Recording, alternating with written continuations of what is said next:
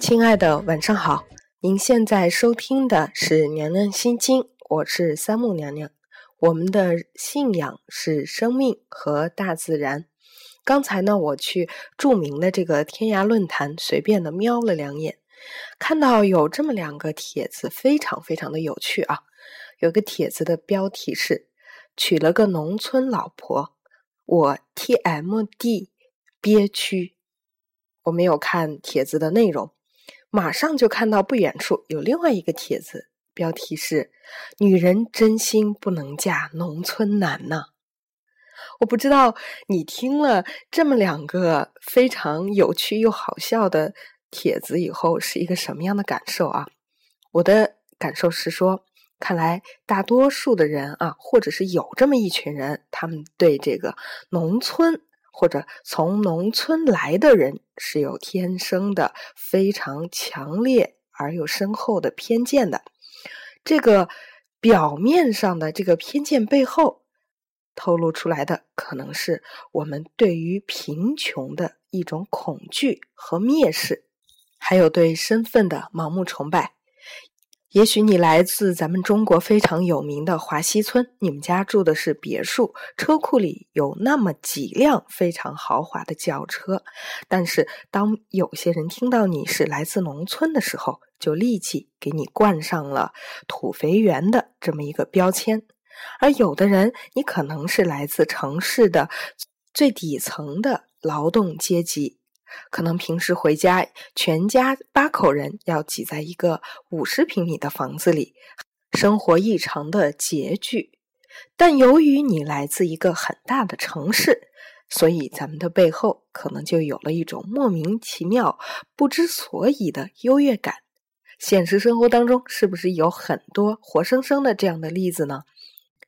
而我们对于人的身份，对于人的出身。人的财富、学识、外表等等各个表面的因素的一个判断，最强烈的体现就体现在这个婚恋和亲密的关系里面。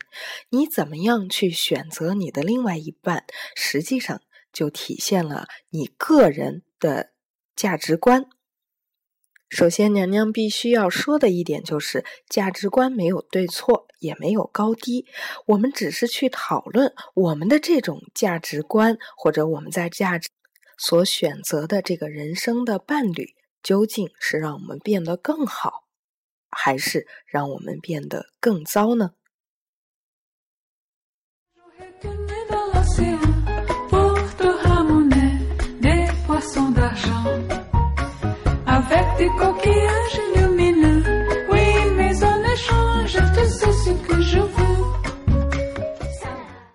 说到这儿，我就想起前两天在微信朋友圈疯传的一个帖子。这个帖子呢说：“请你停止挖空心思去聘用雇员吧，现在流行的可是合伙人制。”可能有很多听众朋友都看过一个很著名的电影，名字叫做《中国合伙人》。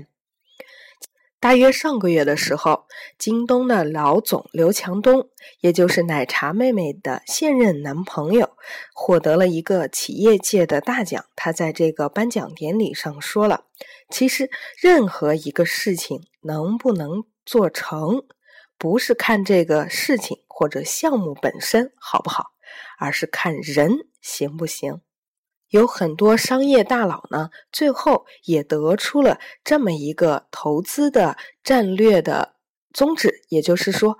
也许你的这个项目不太行，也许你曾经失败过很多次，但只要我认为你这个人的人品过硬，懂得吃苦、负责任和付出，那么我就会一直对你所经营的项目进行一个投资，因为我相信你这样的人有朝一日早晚能够做成功。比如我们的孙正义在投资马云的时候，也是因为看中了马云这个人对于创业的那种不去做勿宁死的那种忘我的境界和态度。当然，你仔细的去想一下，马云他有没有失败过呢？他做的中国黄页又坚持了几天？他的翻译社又是怎么样关门的呢？假如你也认同以上的这些商业大佬他们在商业投资当中的这么一种思路或者是宗旨的话，那么我们再回过头来看，假如我们把我们的整个人生当做是一个商业计划或者是一个项目，那么伴侣对我们的这一份人生事业究竟有什么样的意义呢？首先，先来理理顺，你这辈子。想要过一个什么样的生活？如果你现在仅仅是十八岁以下，那可能这个话题对于你来讲过于深刻。如果你已经完全成人，甚至已经能够独立的养活自己，真的有必要来考虑一下这个事情。这辈子你究竟想要怎么样度过呢？假如你已经想好了你的人生事业的这个未来的蓝图，现在可以给自己画一个非常大的大饼。如果我们是一定具有能力去完成的，那在这个大饼里面有没有你未来的另一半的这个地位和身份呢？假如我需要一个知心的爱人，我要和他共同的互相扶持着。去完成我们双方彼此的这个人生事业的话，那么要选一个怎么样的人生合伙人去来经营好这样的人生事业呢？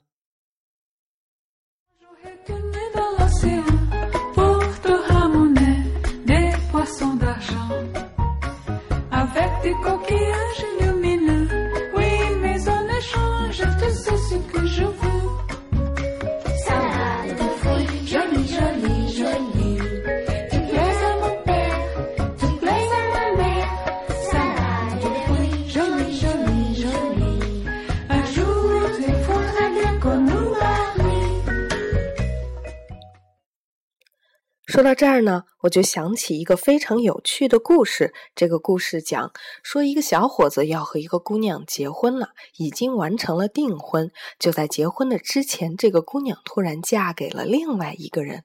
这小伙子实在是想不明白这一切究竟是怎么发生的，自己到底做错了什么？为什么？于是呢，他就带着巨大的伤痛和内心的疑问。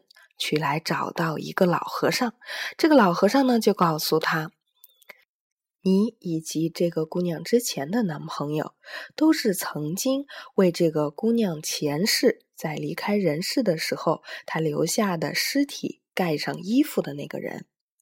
他的尸体暴露在一个沙滩之上，你们曾经从他的身边走过，看到了这一幕，不忍心脱下了你们的衣服。”遮蔽了这个姑娘的尸体，让她死得更有尊严。而最终她嫁的这个人，是把她的尸体好好安葬的那个人。他陪你度过了这一段恋爱的时光，是为了来报这一份的恩情，了结这一段缘分。我相信，肯定有很多朋友都听过这个故事。我不知道你听到这个故事的当下是一个什么样的理解呢？娘娘对于这个故事就纠结了很长一段时间。实际上，我直到最近才听懂了这个故事。我想，他说的是，这个姑娘她选择了最能够理解她的人，去和他共同度过她往后的人生。为什么她要嫁给那个把她安葬的人呢？因为上辈子她已经离开了人间。他的尸体躺在那里，不能说话，不能告诉每一个曾经路过他身边的人他需要什么，而这个人却知道他最需要的就是入土为安，这就是他选择嫁给埋葬他的人的原因。我想，这可能就是这个故事背后的深意吧。所以，我想，婚姻。可能是以我们的人生当中最漫长、最至关重要的一场商业合作。你要选择一个什么样的合伙人，跟你去完成你后半辈子的人生事业呢？还是你要不停的选择，不停的失败，或者你一直都不敢做出选择，不敢让这一个事业开始？如果这样的话，你的人生又因为你的选择会发生什么样不同的变化呢？假如我们现在真的要选择一个合伙人，我们是应该看他从农村来，还是从城市来，还是应该看他的身高三围，或者我们又要看一下他的容颜，看一下他背后的财富、银行卡里存款的位数，看一看他的车、他的房子。还是看一看他究竟理不理解你呢？最近呢，娘娘也发现一个非常有趣的现象。如果你细心的观察一下你周围身边的人，你也会发现，原来其实每一个人做每一件事，甚至他的人生，在他性格注定了以后，都是注定的。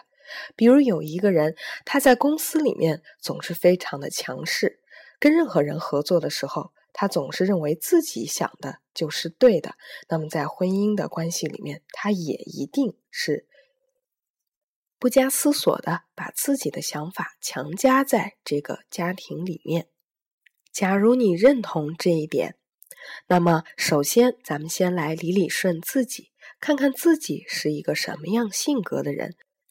我需要找到一个什么样性格的人来和我共同的合伙，完成我们未来的婚姻人生的大事业。你是要做一个对未来的这个公司负责任的合伙人，还是要把自己后半生所有的一切人生使命全都无条件的附加在你的这个合伙人身上，让他去为你的人生？以及你们共同的人生全权负责呢？又或者你想以怎么样的方式去经营好你们这个合伙制的企业呢？你这个人行不行呢？在你的合伙人或者你自己不断成长的过程当中，另外一个合伙人有没有在不停的往前走呢？大家的经营理念、公司的愿景、大家的性格，是不是真的能够融洽的？合作这么多年呢，今天的节目就是这样了，咱们明天再见。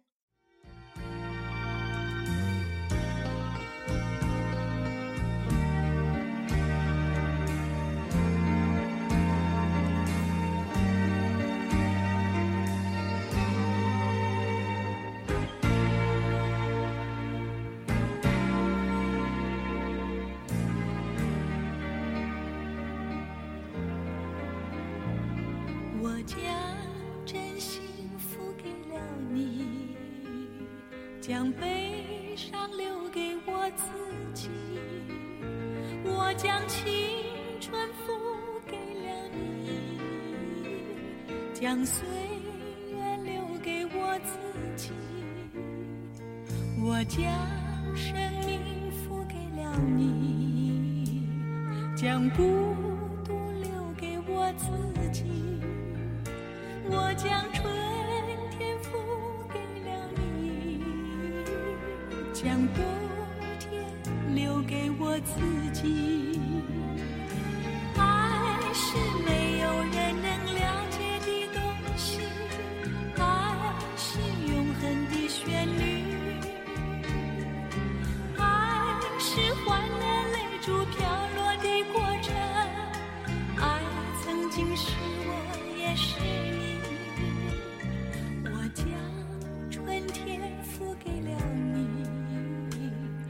想多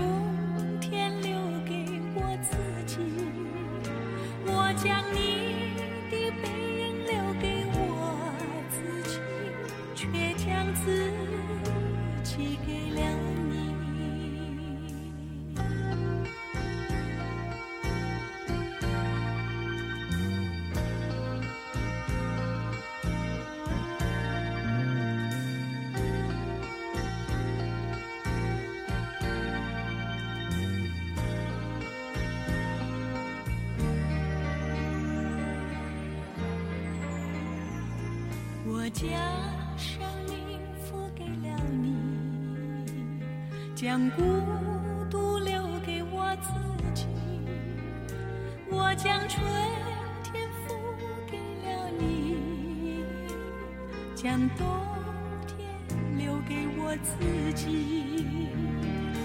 爱是